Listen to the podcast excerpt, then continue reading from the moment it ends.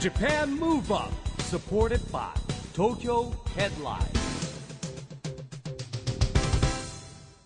こんばんは東京ムーブアッププロジェクト代表の市木浩司ですこんばんは、ナビゲーターのちぐさです。ジャパンムーブアップこの番組は日本を元気にしようという東京ムーブアッププロジェクトと連携してラジオでも日本を元気にしようというプログラムですはい、また都市型フリーペーパー東京ヘッドラインとも連動して、いろいろな角度から日本を盛り上げていきます。さあ、市木さん、はいまあこの番組、男性スタッフ、うん私以外はね、みんなそうですけど、うん そうです ねはい今日はなんかみんな、浮ついてますよね。そうですかそうですそうよ。ですかあの、この番組ね、あの、うんいつもゲストの方、うん元気で若々しい方が多いですけど、はい今日もその中でもとびきりのうん若々しさと人気をお持ちではないでしょうか。ですかもうみんなもうるなんかヘラヘラしてますもの。ほどあそうかもしれないですね、うんあのなんか青春時代みたいなそうな話んですかもれ嬉しなくいて、ねねえ、本日のゲストもう私も大好きですけれども、はい女優でタレントの伊藤舞子さんです。はい、はい、伊藤舞子さんはですねはいまあ今出ましたけど80年代はトップアイドルですようん、ドラマのあの不良少女と呼ばれてってね衝撃的な役柄でしたよねで。見てないでしょあのリアルタイムでは見てないんですけど、うんあの番組自体は知ってます。小学生ぐらいいや私3歳でまだアメリカに住んでたんであすそうけどで。すじゃあ見てないでってもことです再ね放送とかなんかそういう過去のドラマの特集の時とかすごいピあーなるほどッねクアップされるので。ね今だってほらお昼の「バイキング」なんかも出てねますし出演されてて、はいバラエティでもお見かけできてそう嬉しいですよね活躍してるのかつですね、なんとですね早稲田大学に入学されてんですよびっくりですね社社会人入学うんはい、だって以前この番組早稲田大学で公開録音し た際普通にみんあなの見に来てくれたからね見に来てくださってましたよね、はいであのこう参加者として質問とかしてくださったりそうなんですよねねえ幅広くご活躍で幅広くね高学心があるんですね、うんあの今日は本当にいろいろと美貌の秘訣ですとか、はいえー今後のこと含めていろいろとお伺いしていきたいと思いますこの後はいよいよ伊藤舞子さんのご登場ですジャパンムーブアップサポーテッドバイ東京ヘッドラインこの番組は東京ヘッドラインアンファーの提供でお送りします JAPAN MOVE UP それでは今夜のゲスト女優でタレントの伊藤舞子さんですようこそいらっしゃいました、はい、こんばんはよろしくお願いいたしますよもうほんとスタジオが春らんまんって感じ、ろしくお願いします春らんまん春ですよ春もう春なんですけどね、春もう今日も花柄のワンピー ス清楚なねねすごいねお仕事でねうんやっぱりね伺ってますのでねそうですか ずっともうお家に置いておきたいもの 人形みたいにそうそうあーなんで可愛らしいからあそううん何ですかそのなんか冷冷たたいいでねすいやいやいやいやね冷たいあのね一木いさんや同年代だから同年代だそうかそうそうそらうそうピンとこないですよ言われても もうでもお付き合いどのぐらいなんですか伊藤さんいやさっき話したんですけど、うんまあ実はまだね1年ぐらいかなで。すよね、えーまあテレビとかでは当然見てますけど、うんあの僕の大学の同級生がすごく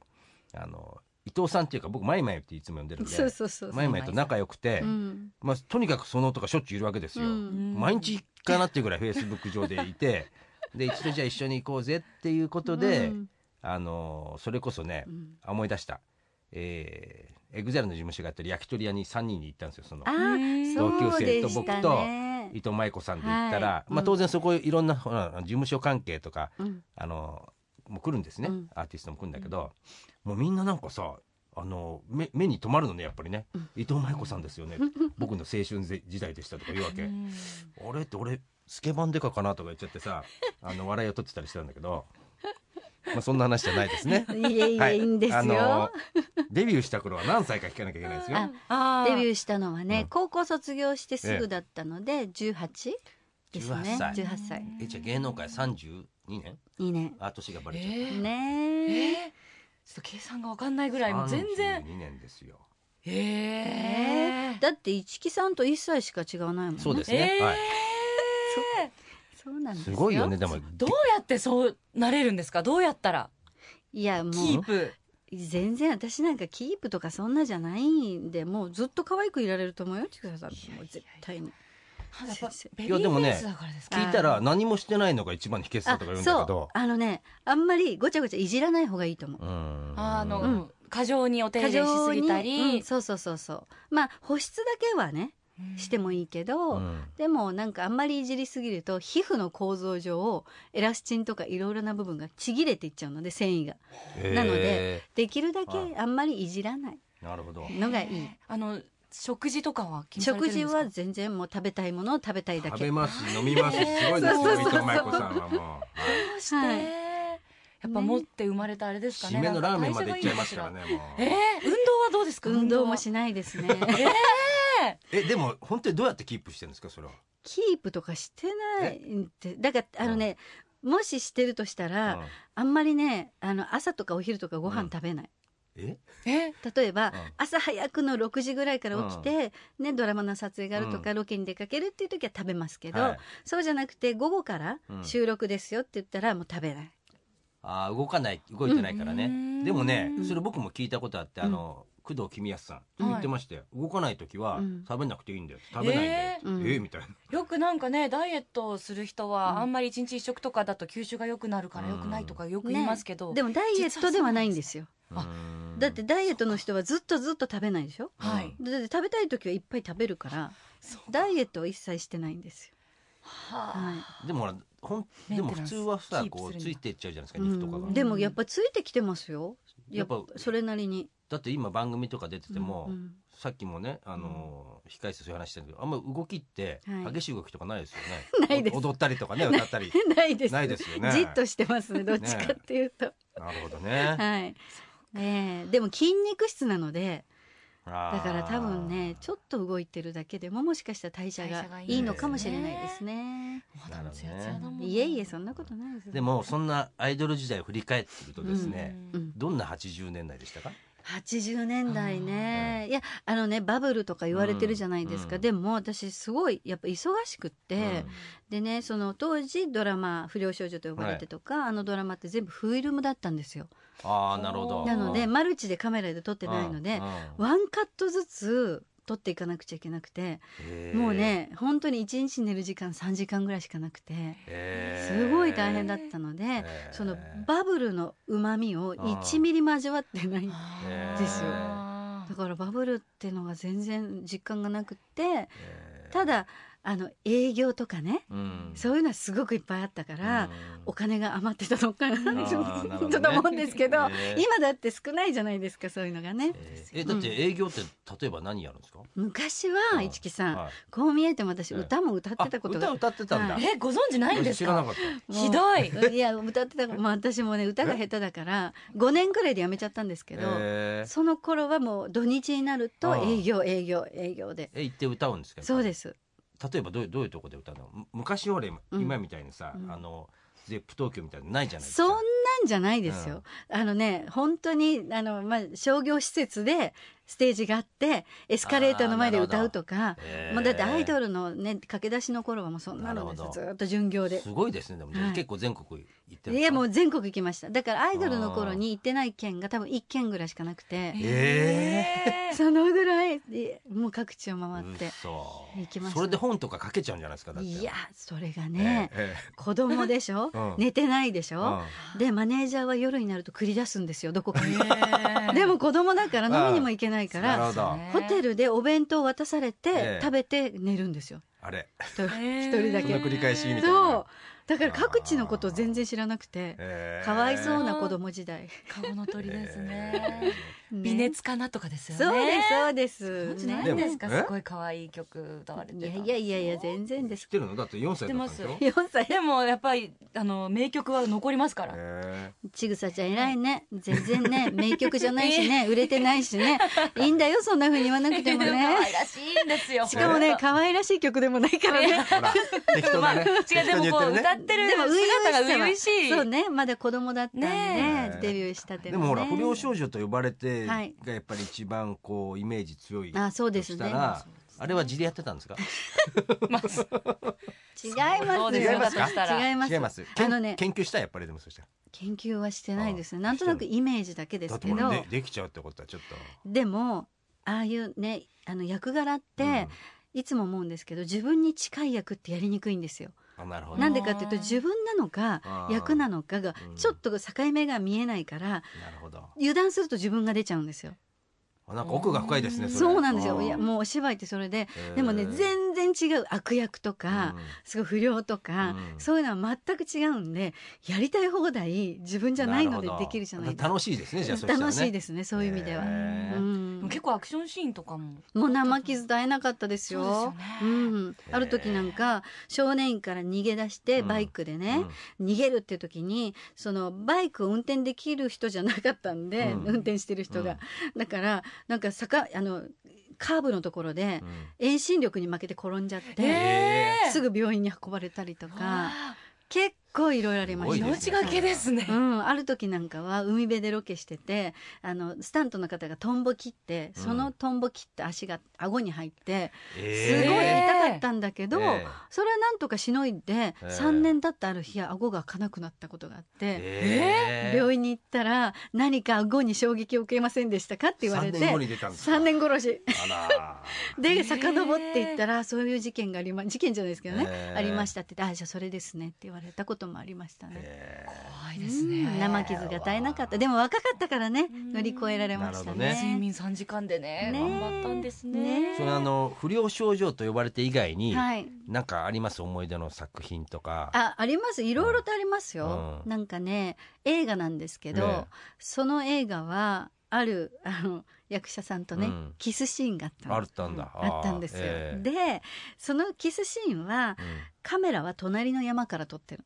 えですごくロングでロングでうん寄っても、人間がまあ指の半分ぐらいのサイズしか見えない、えでわーっと引いてくると山が見えるっていうのを撮ってるんですけうど、んそこで仲直りのキスをするんですーよ、うんでその時にテストの時は別にそんななかったのに、はい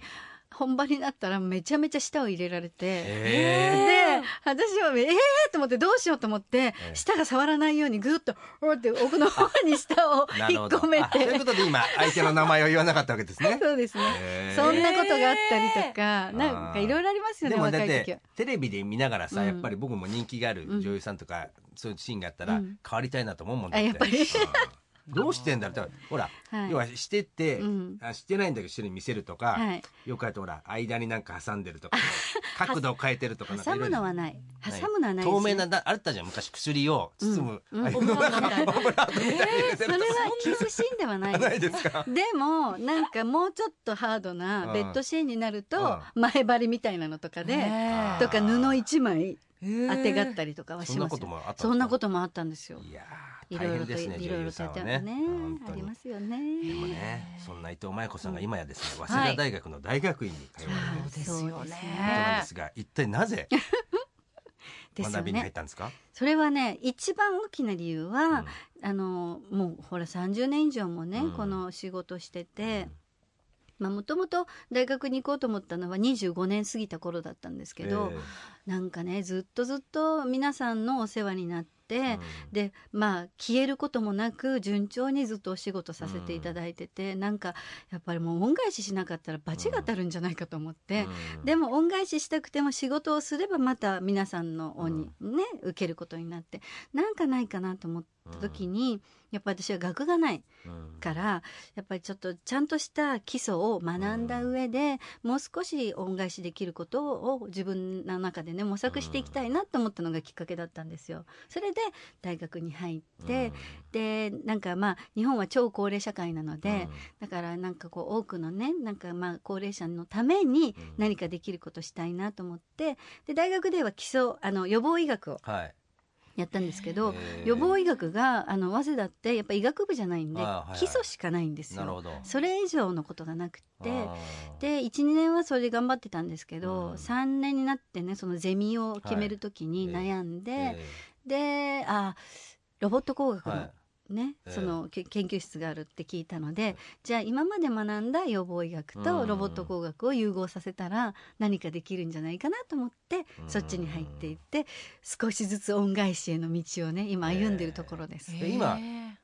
四年え何年コースなんですかえっとね、4年間大学で学んで、うんうん今修士課程で2年で、えっと、今年で2年の最後の年で6え年じゃあもう目六年間通ってるんですそか？うですすごいですねそれーね。でもうまくいったら来年から博士課程行きたいなと思っててあ、すごい貪欲ですね貪欲ですね。まあでもここまで来たら行った方がいいですよね、そうで絶す対ねあーなるんほどかね今まで全然勉強もしないでね、うん芸能界だけではい30年以上いたでしょ、うんで勉強して初めて気がついたのはもうんう自分がね何にも知らなかったうんね年だけ取ってるけど何にも知らなかったってもう勉強すればするほど、うなんかもう無知だなと思うことが多くてやっぱりなるほもっどと学びが必要だなと思って、ね、すごいですね、はいい、やたまたまそれでねわ早稲田の教授僕のまた同級生いるわけですうよ、ん、そしてまたそこが伊藤真由子さんが知ってるわけそうなんまですさよか僕そこが知り合いとも思わないからそれもびっくりしちゃって、はい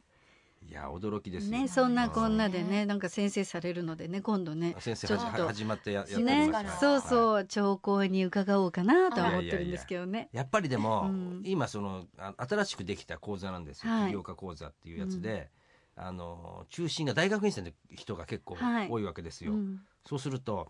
なんていうんだろうなある意味知的レベル高いじゃないですか、うんうんうんだからちょっと緊張しますよねあこっち教える方もそ。うんえ年はほ普通の大学えっ院と生ねですか、大学院生がメインなんですけど、ええ社会人もいや社会人が3名今、あそうなんですね一番年上の人は、ええ息子さんが就職してるって説明したら多分僕と同じぐらいですあーでもねそう会社から認められて、かいええ会社からのなんかなんていうのあーそあうなんのです許可を得てきてるって言ってたかへえら新しい新規事業を考えるために来てるって言ったな、でなんかねあの3人ぐらい男性2人女性1人が社会人でうした、ーんそうなんですね、だって子供との年と一緒ぐらいだから、あの別の僕はあの淑徳大学でもやってるんですけど、はいそれは表現学科っていうとこだから、うん意外とほら普段の話でいいじゃないですか、はいで起業家講座とかになると、うんまあ確かに起業もしてるし起業というか経営もしてるんだけど、え果たして理系のねあの、興味の範疇とえうんおそこがマッチするのかなっていうのがねあー結構ね自分の中ではあれですね心配でしたね。そうですか、はいでも意外とね起業したい方たちも多いんじゃないですか学生さんもそうこだれかかららは今は、うんねじゃあそうなんですよねだからびっくりしちゃうんだけどもう僕も会社やってますみたいな、うん気軽に会社やっちゃってたりするわけですよ。へーそうなんですねいるのよ以以前もねあの公開録音した時にうんもう起業してますそうってそうそう話されてらっしゃいましたもそんうですねねその時伊藤さんもはい少し起業に関するね質問してくださったりされてましたけやっどぱり今後ねやっていきたいなとは思ってるんですけど、ええでもそれやるにはちょっと博士課程に行ってもっと学ばないといけないなと思ってるので、すごいですね。えーでも予防医学とロボット工学はい、の先にあはるい、起業というかねどうなはんでうんしょういやでもこれからロボットの時代だからねね絶対ね。すごいね可能性がありますよね今現在もちゃんとね、うん卓上ロボット作ってて今年のええ12月に国際ロボット展があるので、そこでちゃんと出展しようと思出っ展てするんですはええい、自マ分イマでイ作ロってんボッのトですか自分でっていうか、まあ、企業と、えーあの組んでへーであの、はい、作ってます。楽しみで多すね分伊藤舞子ロボットはね、はいぼちぼち売れるんじゃないですか。売 売るところにぜひ商品化していただきたいですね。はいあの全然関係ないんだけど、うんさっき原稿を見ててね、うん伊藤舞子さんじゃない。はい伊藤うまい子さんに見えち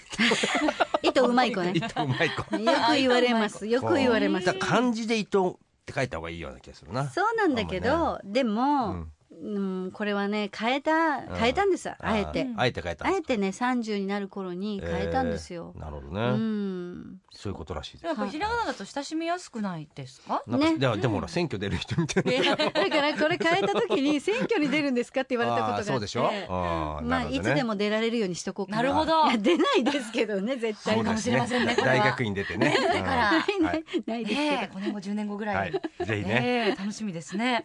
で、あの、この番組はですね、はいオリンピック・パラリンピックの開催が決まった、はいあの、2020年に向けて、ど。うん。えー私はこんなことしますってですね、日本を元気にするアクション宣言というのをですね、はいゲストの皆さんにいただいておりまして、は今い。日はですね、うんぜひ伊藤さんのアクション宣言を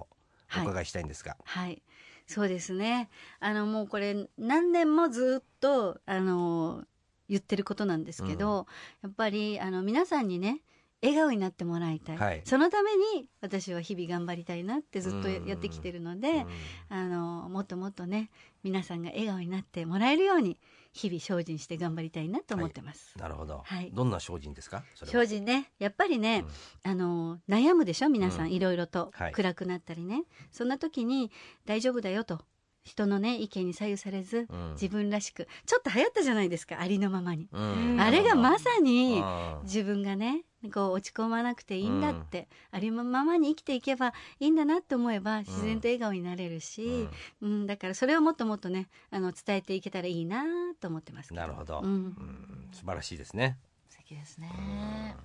まあでも5年後だから5年後もかうね大学院も卒業 してあきっと社長になってるんじゃないあ起業されてどうかですかねお父さん起業さなれてえ伊藤マイマイ人形ロボットもできロボットもでてき伊て藤マイマイロボット伊藤マイマイロボットじゃ伊な藤いマでイすマイけロボット1号2号3号 どいろいろとねパターンでそうそ作っうてババージョン上がってくわけですよそうですねうんねそうですねもうそしたらもう大金持ちになってるから、いやいやい やそれではもう無理と思いますよそれでは全然ダメと思いますよもう世界に進出して進出してるかもしれない伊藤マイマイロボットでもねあのねそのロボットはね、うん高齢者の人たちが、あの寝たきりにならないように、足腰を鍛えてもらうためのロボットなんですあよー。なるほど、うん、だからお音年寄りの人たちもなんか寝たきりですつまんないなって天井ばっかり見てる日々を送らなくて済むように、もうちょっとね若いうちからうん自分の足で歩いて、ね、楽しい日々を過ごしてもらうためのロボットなので、なるほど、うん、それでもなんか笑顔になってもらえるかなとは思ってるんですけどね素。晴らしいですね、本当にあの予防医学とロボット工学の融合はいですね。はい、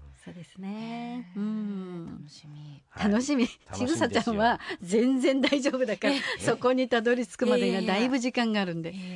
あまあそうですよねそうですよ。そういう意味ではねねうえんそんなに変わらないと思います。うん、でもこれからあの、まあ、もちろんお勉強の面もそうですし、はい。起業されたいというお気持ちもあると思いますし、うんうんバラエティーにも挑戦されてますし、はい女優業ももちろんありますうんし、なんかやってみたいこととか、うんここをもうちょっと厚めに厚めしにたいなとね。か、何かありますか何やろう新しいチャレンジでもかもちろんな結構なんで新しすけいどチャレンジはね、本当にもうね、あの仕事としてはもうもうこのままでやらせていただけるだけでも十分で、ね、いただいた仕事をありがたくやっていくことを目指してますけど、でもまだまだね学びが足りないのでやっぱりずっと勉強を続けてでそれで何か自分の中に得られたりとかなんかステップアップできることがあったらそれをまたね、あの皆様に還元していけたらいいなってことを考えてますね。すごいですね。うん、いろんなね、あの、はい新しいこと結構知ってんですよう。んあのカメラの撮り方とか、なんか新しいど道具とかいっぱい持ってるんで。そうですね。はい、そういうの結構も好きなんですそよ。うですよね、はいガジェット系そがうで好きなんですよ好きなねんです。それ昔からですか、そうですね昔から好きで、ええそれこそ本当にあの昔付き合ってた彼がねうんなんかビデオとテレビとかつなげられないって言ってえ私に電話してきて、えええっと、このコードとこのコードとそこつないでこうしてこうしてって言ってどうつながったできたってあできたって言 ってそのぐらい遠隔操作でえやるぐらいえ結構好きなんです。すごい。メカに強いやっぱさすがロボット工学に進まれただけのうんねそうですねはいありますね。でもやっぱそういういつもこう新しいことにアンテナ張って、うん興味を持って好奇心がある方っていうのはいつもやっぱ生き生きされてますよね。あーもう伊藤そう真由子さんは元気すぎちゃってただなえよ。元気すぎますか僕らついていくの精一杯だったでしょうか。いや一木さんの元気には私ついていけないですよいやいやいや本い当やいやいやいやいやに。 はいでもね市木さんもそうやっておっしゃるくらいのうん伊藤さんの若さの秘訣、はい最後にお伺いできたらと思うんですが。そうですね。あのやっぱり無理をしないで、うんね、ありのままに自分らしくうん無理をせず、ね。あもうおの母さんみたいな。いやそ れがね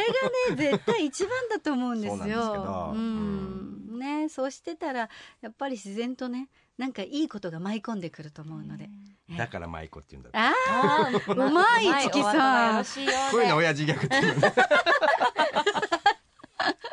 ねえ、そっかありのままであ、。そうですね。は幸せが舞い込む、い伊藤舞子さん、はいまたぜひスタジオにも遊びに来ていただきたいですね、い、またよろしくお願いします。今日は本当にどうもありがとうございました、今夜のゲストは伊藤舞子さんでした、はい、あありがとうございましありがとうございまり。がとうごたざいました。 Japan Move Up ここでアンファーからのお知らせです。時の流れはすべての人に平等で、年齢を重ねることは誰にも止められません。だからこそ人はいつまでも美しくありたい、健やかに生きていきたいと願うのです。しかし、見た目だけでは本当のエイジングケアとは言えません。体の外側はもちろん、内側のケアをすることが大切なのです。アンファンは医師や様々な研究機関との連携を通じて、その両方の側面をケアする商品を開発。美と健康、その無限の可能性を追求し、提供することで、世界中の人々の人生を生き生きと輝かせます Japan Move Up 今日は女優でタレントの伊藤真由子さんに来てもらいましたけども若さのヒントは見つかりましたかはいやっぱありのままでいることが、若いし元気ですからねそうなのもちろん美貌もね本当にも無理しないうんうんってありのままで言ってても実はやってたりしてねだったらショックですけどね、 うんいやでもそんなことないと思いますそうですかでこう生き方もうんありのままで無理しない、そうすると自然と幸いせにやでもねなる本当にいつも笑顔だから周りを元気にしますよねそうなんですようんうんね、なんかすごい自分頑張んなきゃと思いました私いやすごい やっぱりでその中でも自分の中でもやっぱりほら落ち込んでる時あるって言ってたけどうん全然見せませんからそそれをうねなんですよはいね、い、やすごい勉強になりました、また遊びに来ていただきたいですね、ずっとだって待ってたんですもんね番組に来ていそたうでだすくのねねはいやっと願いが叶ったので2回目もねぜひ来ていただきたいと思います、はいさあここで毎月第2第4月曜日発行のエンタメフリーペーパー東京ヘッドラインからのお知らせです東京ヘッドラインでは著名人によるコラムやインタビュー記事が充実しています現在のコラム陣はアーティストのエグザイル哲也さん女優の黒谷友香さん衆議院議員の小池百合子さんお笑い芸人の大の字大谷信彦さんなど個性豊かな方々が揃っていますまたインタビューでは話題のアーティストや俳優などに対して東京ヘッドラインが独占取材を実施しているため他では読めないこぼれ話もあるかもしれませんよもう発行日まで待てないというあなたはバックナンバーが全て読める東京ヘッドラインのウェブサイトをチェックしてくださいということでジャパンムーブアップあっという間にお別れのお時間ですが次回も若さのヒントたくさん見つけていきましょう、はいオリンピック・パラリンピックが開催される2020年に向けて日本を元気にしていくヒントと仲間をどんどん増やしていきますはい、ジャパンムーブアップお相手は市木浩二とちぐさでしたそれではまた来週来週ジャパンムーブアップサポーテッドバイ東京ヘッドラインこの番組は東京ヘッドラインアンファーの提供でお送りしました。